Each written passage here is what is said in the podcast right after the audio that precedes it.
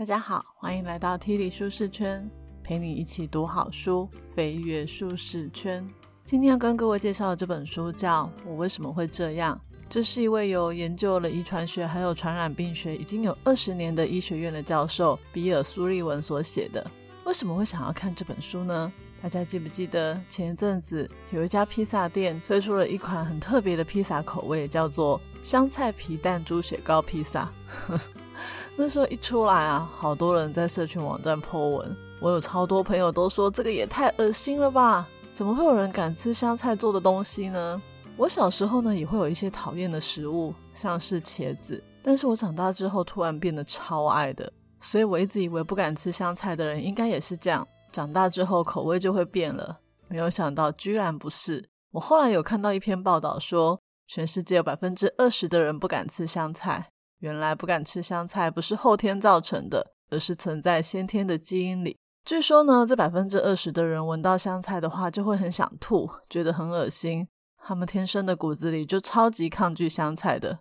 这一点让我蛮惊讶的，因为我们家丽子也不敢吃香菜，她更讨厌芹菜。可是很奇怪的是，我跟我老公都不排斥这些东西。如果是基因影响的话，那丽子是我们生的吗？还是隔代遗传呢？不过呢，知道了这个报道之后，反而让我开始在想，我以前还会为了健康的理由逼丽慈吃芹菜，但现在知道丽慈是天生就不敢吃，那我以后就不会逼她了，因为那个口味是不会改变的，强求不来，我还是不要造成她的心理阴影好了。也因着香菜这件事情，我开始思考基因到底对我们的影响有多广、有多深。后来就在网络书店上看到了这本书，看完了之后。我才发现，我以前对人体的了解真的非常的有限。作者在这本书有讲到一段话，我觉得可以拿来作为整本书的总结，那就是我一直以来都以为人类主宰自己的命运，但是当我越来越了解生物学之后，这种简化的概念就不再具有任何的教化意义。嗯，也就是说，不只是你的外表、眼睛的颜色、发色、肤色、体质会受到基因的影响。其实，就连你的思考模式、情绪、心智、行为，甚至是选择伴侣这件事情，都会受到基因影响。而且这本书还跟我们说，不只是基因，连你肚子里面的微生物也在控制你的心性。所以，你根本就不是你全身的主人，有太多你不知道的东西在主宰你的人生。这样听起来是不是有点恐怖？但是你也不用太担心。当我们越来越了解有哪些东西影响我们的心智行为，我们就可以透过更多的方式来帮助自己，也可以因为这样去了解别人为什么会有一些奇怪的行为，让我们变得更有包容心，更能够接纳自己跟别人本来的样子。想要知道遗传生物学是怎么影响你的人生吗？那我们就开始吧。本节 podcast 将为你带来以下四个部分：一、基因决定你喜欢吃什么；二、你不是情绪的主控者。三，恶魔怎么时不时就跑出来？四，原来爱情是有味道的。不知道大家爱不爱吃甜食？我个人算是中等，不会特别想吃。可是我老公跟丽慈就很难抵抗甜食的诱惑，他们两个三天两头就往便利商店跑，看看有没有巧克力冰棒在特价。其实从演化的角度来看，人类天生就喜欢甜食。因为呢，在远古的狩猎采集时代，我们的祖先会吃成熟的水果来补充身体的热量。大家都知道，熟的水果才甜，甜的话呢，糖分也多，热量也高。而且为了取得高热量，他们也常常会吃动物脂肪这一类的东西。简单说呢，就是要把全身的热量都补足了，这样在狩猎或是跟别人打架、抢夺伴侣的时候都比较具有优势。而那些不爱吃高热量的人类，自然就比较难生存，所以因着竞争的需要，那些爱吃甜食、高热量的祖先就比较能够繁衍更多的后代。我们自然而然也就遗传了爱吃甜食的基因。除了天生自带爱吃甜食的基因之外，学者也发现，当我们吃巧克力之类的甜点的时候，大脑会分泌大量的多巴胺，让我们感到很快乐，就会想要多吃几个。除了 DNA 跟多巴胺会让我们觉得甜食啊、高热量这些东西很美味之外，还有一个影响的因素，就是你妈妈在怀你的时候吃了什么东西也很重要。也就是说，如果你妈妈在怀孕的时候吃了很多高糖、高盐、高油脂的热色食物，那么生出来的小孩可能天生就会比较喜欢垃圾食物哦。这有没有很神奇？我刚刚不是说我跟我老公都不排斥香菜、芹菜，不懂为什么栗子不爱吃这些东西。我后来呢就回想，我在怀孕的时候，只要一吃味道重的东西，就会害喜想吐。所以我孕期的前几个月，几乎每天都只能吃生菜沙拉这种清淡的东西。然后我每次只要经过牛肉面店，一闻到那种很重的味道，我就会想吐。所以栗子不敢吃香菜、芹菜这种味道重的蔬菜。有可能是被我怀孕时候的饮食偏好给影响的。那你有没有觉得很奇怪？精子跟卵子结合的那一刻，不是就已经把 DNA 给排好了吗？为什么母亲的饮食会影响孩子的 DNA 呢？科学家推测，这可能是因为表观遗传的关系。表观遗传这四个字很重要，我觉得呢，这是整本书前三名重要的关键字。表观遗传的意思呢，就是。外在的环境会对你的基因发出讯息，让你的基因改变了原有的表现程度。其实是这样的，我们的基因序列在一结合的时候就已经确定了，而表观遗传呢，并没有改变基因的序列，但是它改变了基因运作的方式。就拿母亲吃垃圾食物会影响孩子的喜好这件事来说好了，有科学家呢做了一个实验，他们让母的老鼠在怀孕的时候吃高热量的垃圾食物。后来发现，生出来的小老鼠，它们的前脑的某一个基因表现的特别的密集，制造出抑制食欲的激素比较低，所以它们出生之后就比较容易感到饥饿，需要吃很多高热量的垃圾食物才能得到满足。那就有人想说，那等出生之后，再给这些小老鼠吃一些清淡健康的食物，不就好了吗？我们可以透过后天来改善饮食。结果科学家发现，已经回不去了。因为老鼠的 DNA 在子宫的时候就已经受到了重新的编码、重新的编程，已经被定下来了，不能再改变。不只是老鼠这样，人类也是。所以这也可以解释为什么有些人天生就难以控制他们吃的东西。也就是说，以后如果我们看到有人整天都在吃垃圾食物，你千万不要再说对方不知道节制，因为他就是控制不了，就像你也控制不了你不爱吃的某些食物一样。那现在我们已经知道，我们天生的基因会影响饮食，也知道大脑在吃到美食的时候会分泌多巴胺，让我们想要一吃再吃。更知道母亲在怀孕的时候吃什么会影响我们的表观遗传。那这样讲来讲去，怎么感觉吃饭这件事情全部都是天注定？难道不能后天改善吗？答案是有的。除了基因之外，还有另外一个影响我们非常大的元素。就是你肠胃道里面的微生物，也就是你肠胃道里面的细菌。这个时候又有人拿老鼠来做实验了。有科学家很厉害哦，他们让一种老鼠出生之后就在无菌的环境长大，所以呢，这些老鼠它们身体的内外都没有微生物，那我们就叫它无菌小鼠。那这些无菌小鼠在出生的时候其实都很瘦弱，科学家呢就把正常小鼠它们肠胃道里面的细菌加到这些无菌小鼠里面。结果不久之后，本来很瘦小的无菌小鼠就变得跟那些正常小鼠的体重一样。而它们体重增加的原因呢，不是因为它们食欲增加了。事实上，无菌小鼠得到正常小鼠的细菌之后呢，它们的食量反而变少了。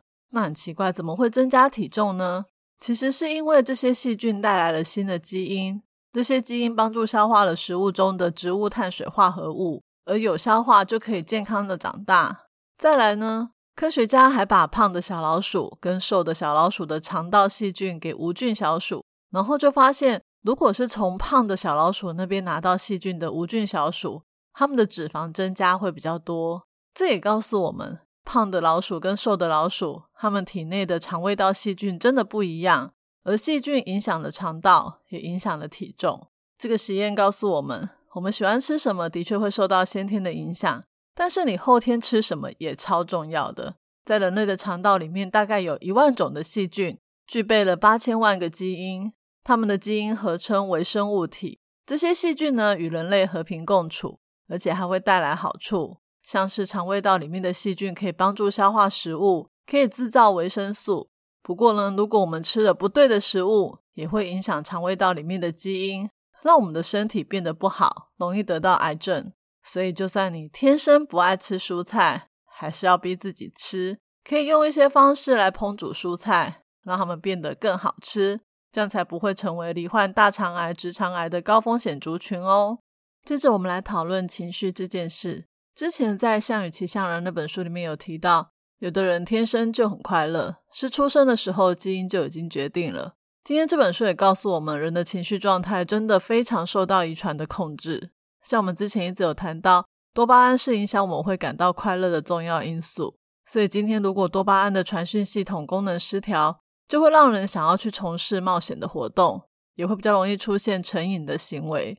那如果多巴胺长期不足的话，也会让人失去快乐的能力，就是我们俗称的忧郁。而相反的，如果多巴胺太多的话，也有可能会产生攻击的行为或精神相关的疾病，像是失觉失调和注意力不足过动症等等。不止多巴胺，我们身体里面还有一大堆东西会影响你的情绪，像是血清张力素、皮质醇、睾固酮、雌性素和肠胃道里面的微生物等等一堆。所以千万不要以为有人得了忧郁症是他比较想不开，只要做一些快乐的事情就可以好转。忧郁症其实也是一种身体上的疾病，需要透过治疗才会好转的。我们知道基因和生物化合物会造就人的情绪。那如果什么东西都是天注定的话，会让人感到非常的无力，所以大家也不要担心。就像我们在《项羽骑象人》那一本书有提到，快乐有一半是基因造成的，和另外一半也是有其他的方式可以补救，像是人际关系，或者是去做一些能让我们产生心流的活动。而在这本书里面呢，作者要告诉我们一个从上一个部分我们就已经谈到很重要的关键字——表观遗传。来探讨怎么从生物学的方式改善我们的情绪。当科学家呢在寻找忧郁症的基因的时候，他们同时也在研究生活上有哪一些压力造成的忧郁症，其中包括了孤独、失业、人际关系紧张等等。这些我想大家听起来应该都不觉得意外吧？但比较让人惊讶的却是，排名第一的是童年的时候受到的虐待或是冷漠对待。就像我们在表观遗传有提到，妈妈吃了垃圾食物会影响孩子的基因。同样的，当小时候发生了负面的事件，也会损害基因。有科学家发现，童年时候的负面经验会重新设定和脑部结构相关的基因，使脑部对压力会感到特别的敏感。这个时候呢，又有人拿小老鼠来做实验。如果在年幼的小老鼠刚出生的时候就给它一大堆压力，就会发现有一种叫做 OTX2 的转录因子会减少，而转录因子的功用呢，就是让某些基因的网络开启或是关闭。那当小老鼠长大之后呢，体内的 OTX2 的量会逐渐的恢复正常。可是呢，小时候的脑部已经受到伤害了，所以呢，就算是这样，长大后的小老鼠只要遭受到压力，也是会陷到忧郁里面。根据研究，如果是在比较弱势的家庭，或是父母长期对孩子漠不关心，这样的孩子长大之后就会变得特别焦虑，他们的脑部发育发生了变化，杏仁核会变得很活跃，而杏仁核就是跟恐惧威胁反应有关。这也可以解释为什么很多弱势家庭长大的青少年后来会出现忧郁症的状况。不过呢，这边也告诉我们一个很重要的发现，那就是当我们小时候受到伤害，会让基因产生变异。可是产生变异不是百分之百就会让人得到忧郁症。只要你在长大之后遇到好的环境、好的人际关系，受到很多人的关爱与支持，你出现忧郁症的几率也就会大幅下降。所以，因着表观遗传，我们发现基因并不一定完全决定我们的命运。我们出生时候所拿到的基因，就很像我们在牌桌上面所拿到的牌。就算你拿到了一手烂牌。还是可以靠一些后天的技巧，像是心理战的方式来获胜，所以千万不要气馁哦。但是如果你希望你的下一代天生就可以拿到好牌，可别忘了，在孩子出生之后要给他足够多的关爱，帮助他逆转命运哦。第三个部分，我们来聊聊暴力邪恶这件事。我想大家听到情绪原来有一大部分不是受我们掌控的时候，会觉得有点惊讶。但是邪恶这件事情，很多人却认为。有的人天生就是坏胚子，天生就有暴力倾向。那事实真的是如此吗？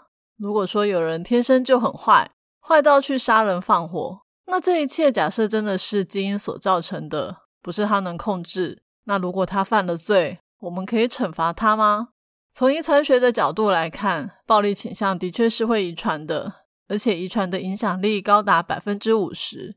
有研究指出，如果父母都是罪犯，他们所生出来的小孩，就算是被充满爱的家庭所收养，之后到青少年的时候，犯罪的比例也会比较高。所以基因的影响真的很大诶有个学者发现，有暴力行为的男性在遗传上都有相同的缺陷，也就是他们在单胺氧化酶 A 的基因上面产生了突变。哇，这个学名也太专业了，我念起来超怪的。还好它有个俗称叫做战士基因，所以接下来我们就用战士基因这个名词吧。在两千零六年的时候，有个叫做沃尔杜尔普的男人。他本来在等分居的妻子带小孩来共度周末，后来妻子的朋友载他们来，沃尔杜尔普呢就跟妻子发生了争吵，他就在四个孩子的面前枪杀了妻子的朋友，然后还叫孩子去跟妻子道别，接着就拿着刀砍杀妻子。还好妻子最后只是受了伤，没有死。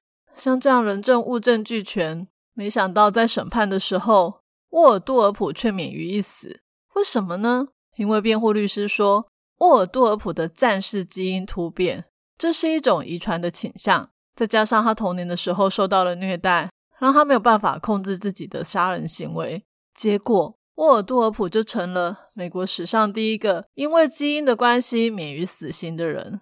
嗯，这样听起来好像有点不公平。不过就有人说，既然都已经知道这种战士基因突变的人会有暴力倾向，那我们就像关键报告那部电影一样。直接把众人找出来，在他们还没有犯罪的时候就把他们先抓起来。不过事情有那么简单就好了，因为学者发现，虽然很多罪犯都有战士基因突变的状况，但不是所有有战士基因突变的人都会犯罪。有的人可能连只苍蝇都不敢杀呢。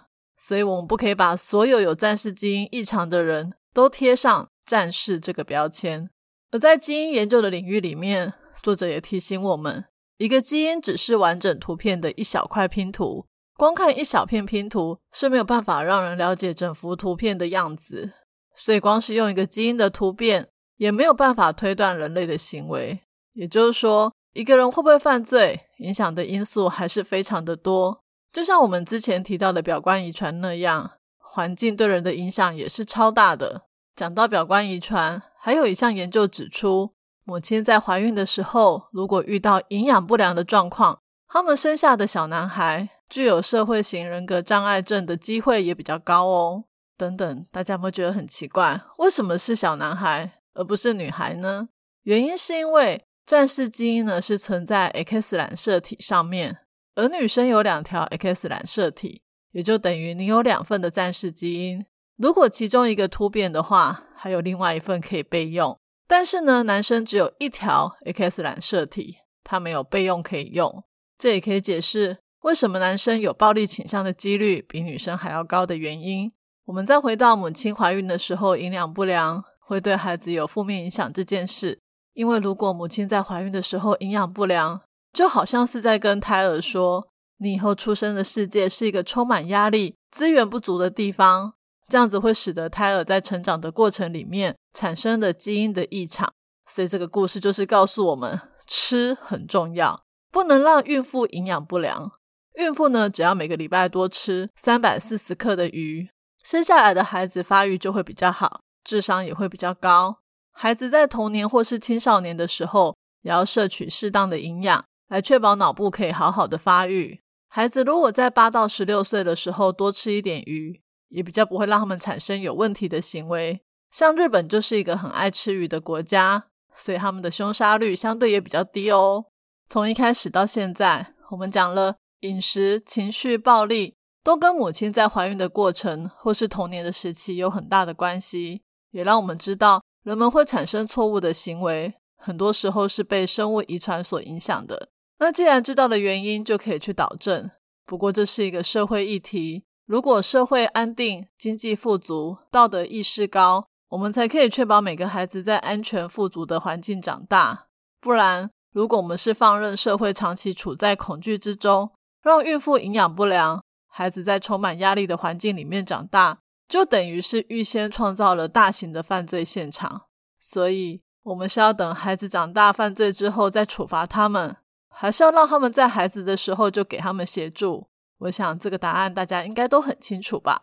嗯，怎么感觉越讲越沉重？我们来换一个轻松一点的话题，来探讨基因跟爱情的关系。其实大部分的人都是外貌协会的，我们通常呢都会想要跟身体健康、皮肤光滑、牙齿洁白、眼睛炯炯有神、头发多又光亮的人在一起。其实会这样想不是没有原因的，因为这些都是健康的特征。如果今天你遇到一个皮肤暗沉、牙齿发黄、眼睛无神、头发掉光，我们应该都会怀疑他是不是基因有问题吧，或者是被病毒感染了吗？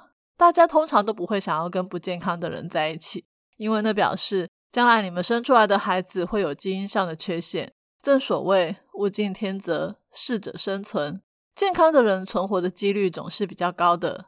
所以呢，基因的天性是自私的，人类最原始的行为动机都是为了繁衍健康的后代。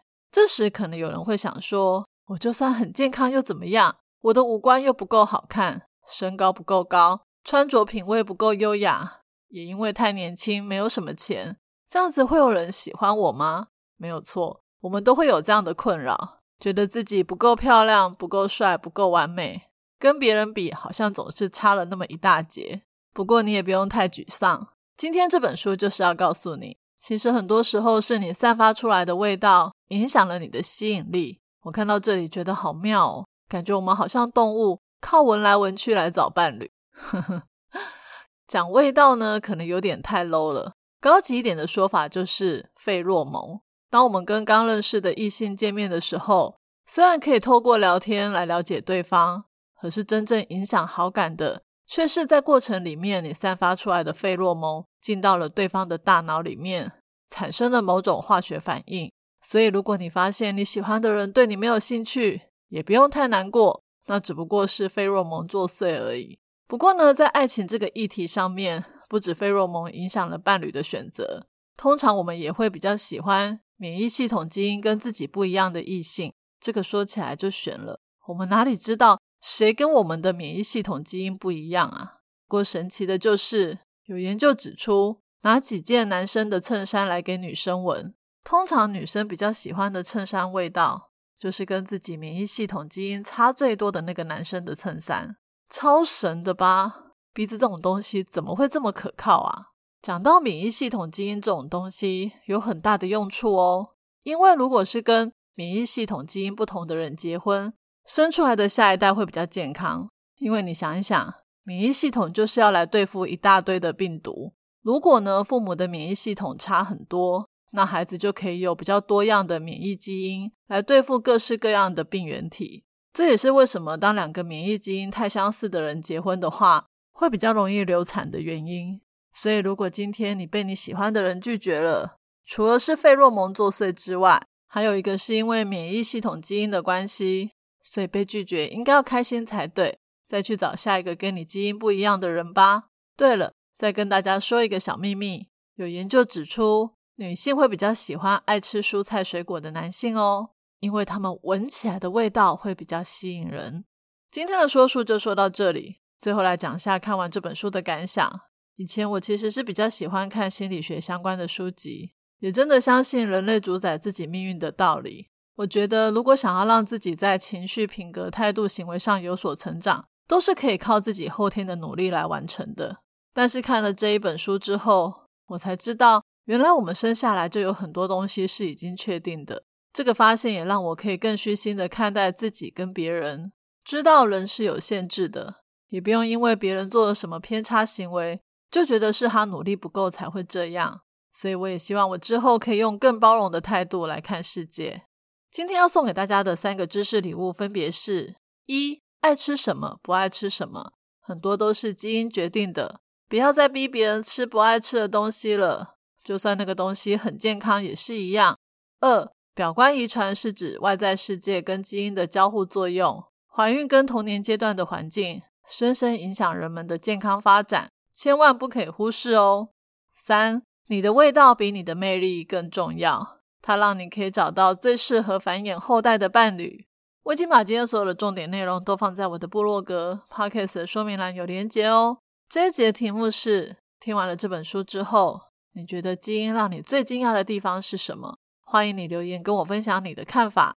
愿上帝帮助我们，可以创造一个和乐、安定、适合孩子长大的环境，让人人都可以拥有好的基因成长要素，健康快乐的长大。体理舒适圈，两周一本好书，我们下次见，拜拜。